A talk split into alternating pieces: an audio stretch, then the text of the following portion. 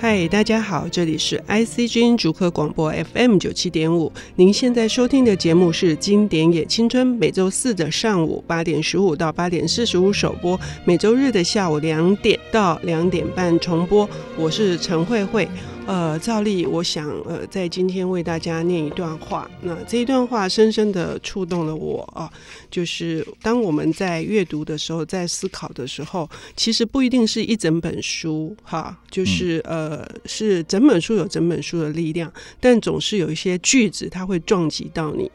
呃，这是哈尔登，就是英国的遗传学家，现代遗传学的大师级的人物。他说，在自然面前，你不能不虔诚以待。宇宙的不可思议之处，总超越我被思维可及，而这也是很不可思议的。呃，什么事情不可思议？就是关于对于环境、对于生命，以及对于呃，我们作为一个人类，我们在这宇宙当中，呃，我们扮演了什么角色？我们能做什么？我们做了什么好事？我们做了什么坏事？关于这一点呢，呃，我是他的读者哦。今天呃，我们请邀请到的领读人，一直以来我读他的专栏的呃文章，哈，不管是亲子天下的文章，或是他的作品，呃，他最近的像。是关于电影哈，里面去跟孩子们谈爱情学分，就可以知道这是一个浪漫爸爸。还有阅读是最浪漫的教养。那当然，我好像介绍太多了，可是不得不介绍，他又是呃牙医师，然后他的诊所里面呢有一个很大很大的图书室，他是荒野保护协会的荣誉理事长。那我们要欢迎的是李伟文先生，李医师好，各位朋友大家好。嗯，今天呢能够邀请到你，当然可能要谈的就是你最关心的，呃，除了亲子教养这一块哈，呃，我们对下一代的这些。责任等等哈，那但是呢，带来的今天这本书是跟自然生态跟环境关怀有关的，是哪一位作品呢？瑞秋卡森啊，瑞秋卡森基本上，嗯，我一直觉得我们这一代人哈，呃，全世界都欠他一份人情，哦，因为他算是近代环境运动的启蒙者。嗯，因为瑞秋卡森在五十几年前写的一本书《寂静的春天》，嗯，影响了这一代人。嗯，呃，当然，瑞秋卡森在出这本书之前，他其实已经是美国一个非常出名的畅销书作家。嗯，哦，他写的有好几本有关海洋方面的一些书，像《海风下》。对，然后海滨或或是海之滨、大蓝海洋，对，是是等于海洋三部曲啊，从整个海，然后海底下、海边，哦，就三三部曲，然后在美国是非常非常畅销的哈，在呃五六十年前的时候，嗯，可是他后来花了四年的时间，嗯，然后开始写哦，就是写的《寂静的春天》，是讲那个当时刚刚才呃发展出来，在全世界推动，等于是一个呃我们所谓绿色革命吧哈的一个辅助的重要的工程，就是农药。嗯，然后他开始发现，其实农药对土地、对整个整体的生态圈有很大的影响。嗯，其实在他之前，其实从来没有，全世界没有人知道说，原来我们看不到的东西也会影响到后代子孙，也会影响到整个环境。嗯，基本上在那之前没有。然后他花了四年时间去做调查、做研究，然后出这本书。啊，这本书为什么对全世界有很大的影响？第一个来自于。因为他这本书，因为他已经在美国非常出名，所以他书一出版之后，其实就那些荣耀公司就刚开始以美国之光哦，就美国以这个荣耀公司推广到全世界啊，基本上是美国之光，帮美国赚来很多的钱。嗯嗯然后这些农药公司就开始对抗他，告他，告他说：“哎，你没有证据，你没怎么样？哈，就基本上就是，因为他一个这么出名的人写说，啊，荣耀是对环境影响很大。啊，然后他出版，对不对？对，然后就是反正引起更大的轩然大波，然后就等于全美国都开始关注这件事情。然后也因为这样子，书出版之后过了啊，因为打官司嘛，然后他到美国到处去演讲，然后呃，认识人物也是关心，然后做很多调查。”后来为什么说我讲说全世界或整个全环境都都受他影响的原因是，一九七零七零年，嗯，全世界第一次大规模的上街游行，嗯，也就是地球日的开始，嗯，啊，就是因为这本书的影响。哦，我们现在所有这些地球日，呃，第一次一千几千的几千万人第一次上街头游行，就是受这寂静春天的影响。然后也因为一九七零年的地球日之后，隔两年。联合国举办了第一次环境与发展会议，嗯，然后这次会议也是第一次把全世界所有国家集合起来探讨这些呃环境的问题。嗯，换句话说，我们可以说，在《寂静的春天》出版之前，在地球日之前，全世界没有所谓环境方面的合作。嗯，哦，也大家想到环境保护就是看起来干干净净就好，不要脏就好，就基本上是在一种很很低的层次。嗯，可是这本书出版之后，让大家看到这些，会影响到后代子孙，那会会跨国界的影响。嗯，然后所以。呃，联合国发展会议一九七二年之后，联合国要求每个国家开始成立有关环境方面的官署。嗯，所以全世界各个国有环境部啦、环境环保署啦，都是也因为这本书而来。嗯，所以换句话说，《寂静春天》出版之后，美国还开始成立环境方面的官署。之后，世界地球日，然后之后联合国环境发展会议之后，全世界开始做环境的合作跟官署。哈，所以一连串的，我们觉得全世界这些环境运动，或者专门看到这些环境的问题。大概是从这本书开始。哎、欸，可是，一般人会很难想象，哈，李医师，就是说，一个文字的力量，哈，可以渗透到它能够撼动整个政府组织，而且不是只有单一的国家，是这么多的国际间的串联。所以这本书的那个，呃，在书里面它的这些铺排以及它的文字上面，到底是什么？连即使不是政府官员这些组织，连一般的读者也。也会受到号召，对，其实这也是哈，呃，我觉得也影响到后代很多有关心环境、关心自然的一些典范哦，就是因为其实他文笔非常好，嗯，好说他写了三本有关自然生态的书，变成全美国、全世界畅销书就可以讲啊。之后他夹着这样子的声明或威望哈，然后开始写这个很科学的化学污染这些很专业的东西，可是他用他的文笔。甚至为什么用极静的春天是吗？也是有点耸动了哈。所以说，基本上他书的一开始就用用一个寓言故事，就是说，哎，怎么鸟都死掉了？嗯，所以春天到了没有鸟叫声。嗯，啊，鸟为什么死掉？嗯，因为鸟吃了很多虫，然后虫吃了很多叶子，它叶子是呃用撒了很多农药，啊，所以这样环环相扣，鸟因为农药的关系全都死光了。嗯，所以我们就再也听不到春天没有鸟叫声，很激进。他用一个这样子。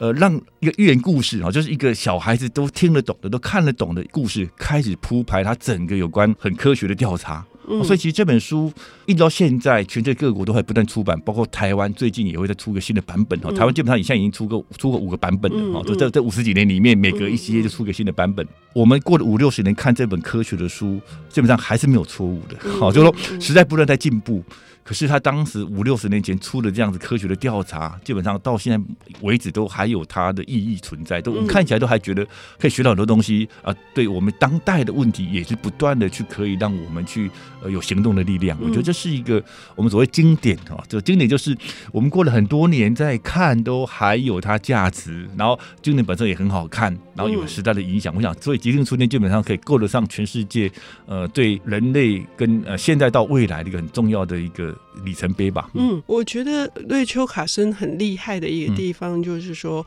一个非常生硬的科普的书，不只是像刚李医师说的，他是用寓言来写哈，怎么可以把一个里面充满了各式各样化学物质的那些我背都背不起来的什么？二溴什么氢化物啦，这一些可以融入，是一个真的是会让你觉得警醒的。比如说他刚刚讲的这种食物链的关系，他也会带到说，我们在看这个自然是一个食物链，可是我们自己本身的人体在吸收任何一个小小的致癌物质的时候，它也牵动了全身。就是说，一看出来。也许我觉得微不足道，但是他后面是马上是影响是整体的。他提出这样的呼吁，我觉得真的太厉害了。对啊，尤其我们想到那个时代，就五六十年前，基本上那时候科学跟现在差很多。嗯、我们讲所谓基因啊、显微镜的那种很细细致的那些电子显微镜，这些都都没有。嗯，所以基本上我们以这个角度，我们现在以科技这么进步，以基因的角度，以对生态这么又经过这么多年的研究来讲，基本上还是没有违反，甚至他当初所提出来的。引领了后面的这些，我们一般建构对食食物链啊、生态圈跟后代的关系，基本上我觉得，呃，真的还蛮厉害的。嗯，所以我们一直都会认为说，它也是一种自然书写，自然书写上面的一个翘楚，或者是真的是一个典范。我觉得，我觉得这是一个我们现在想写的时候，都很希望能够像他这样，就是说，即便写科学东西，也能够很生动，对对对，大家看得看得下去。对，那自然书写里面会有这么强的力量，是因为它有很深的人文关怀，跟它有一支好笔嘛。可是至于就是说，这整本书里面还有哪些是他一直在呼吁我们的？我们休息一下，我们等一下回来，谢谢。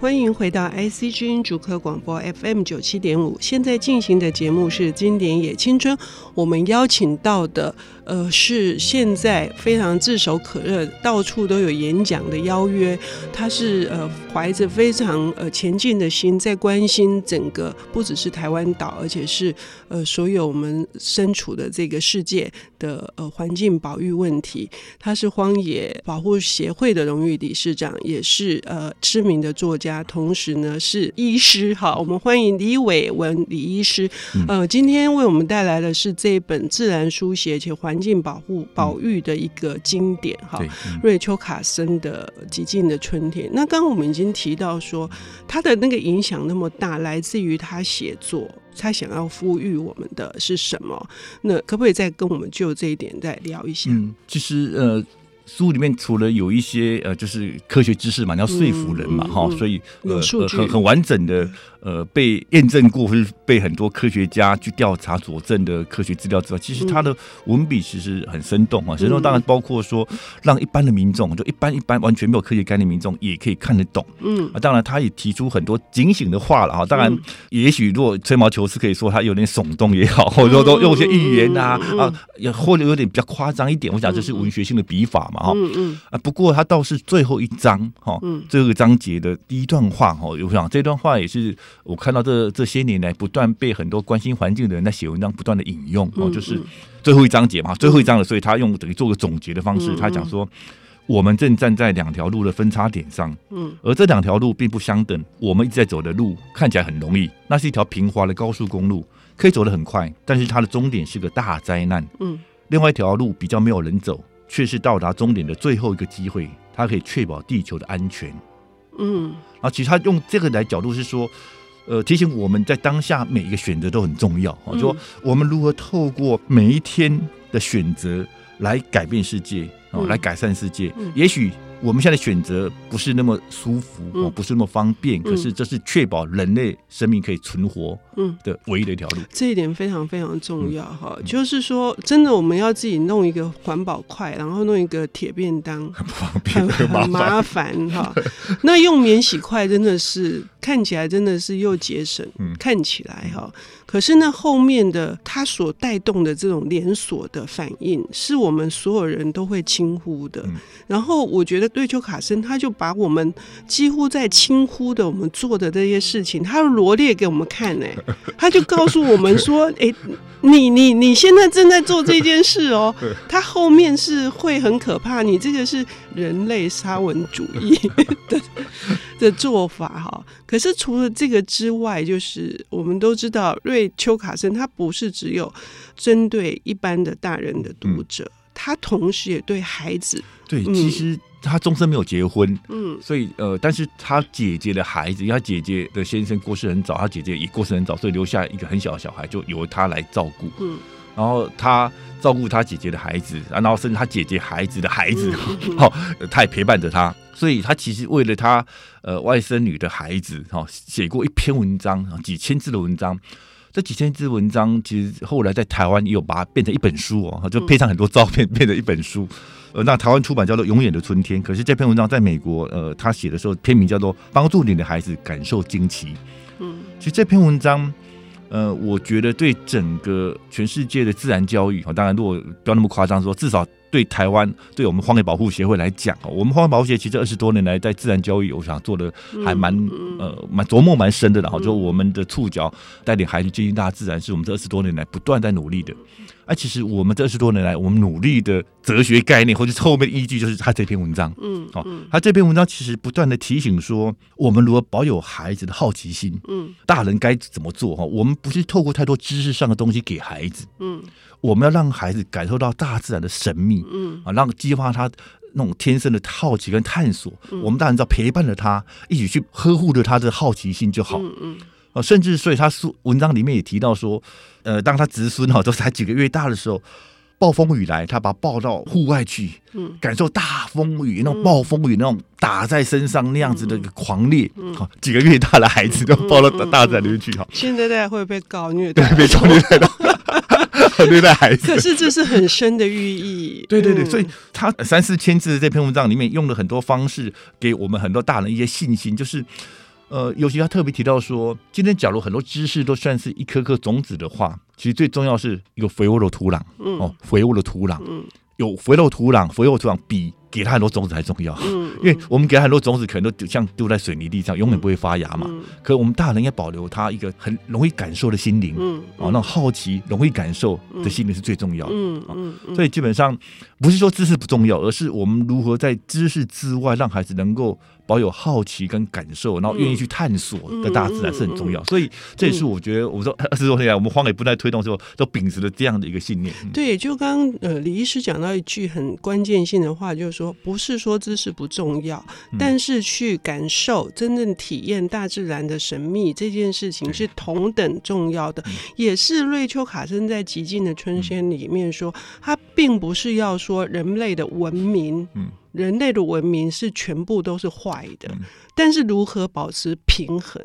对对对，就是那个平衡要怎么去抓出来？嗯、他所有的用心良苦都在讲，嗯、我们不能一直坐在室内，然后我们根本无法去知道，那个小小的那个喷洒农药累积的结果是可能瞬间有呃六万五千只那个黑鸟，黑鸟就这样死掉，很惊人。他真的就把数字告诉我们是。对，所以其实基本基本上他不是个基本交易派了哈，嗯、就是说他也不是说反对使用。嗯，其实我们要知道，在他那个时代，呃，他们农药是怎么撒的？是用飞机撒的，嗯嗯、就用飞机整个区域去撒。嗯，啊，所以当然就是变得很多人生活的地方，很多呃森林、很多大自然的地方也都被撒到，嗯、而不是说只有农地上撒哈。为了方便是整片去撒，嗯嗯嗯、所以他就说你不需要这样来撒嘛，对吧？嗯、你如果真的要用是局部的使用，或是说呃用一些更安全的方式，哦。所以，因为基本上他会这样的表达，其实也是因为在那时代，其实很多反对者是说。呃，你你如果不用这个昆虫那么多，人口又这么多哈，就是基本上用很多方式啊。但是他他是提出说，我们可以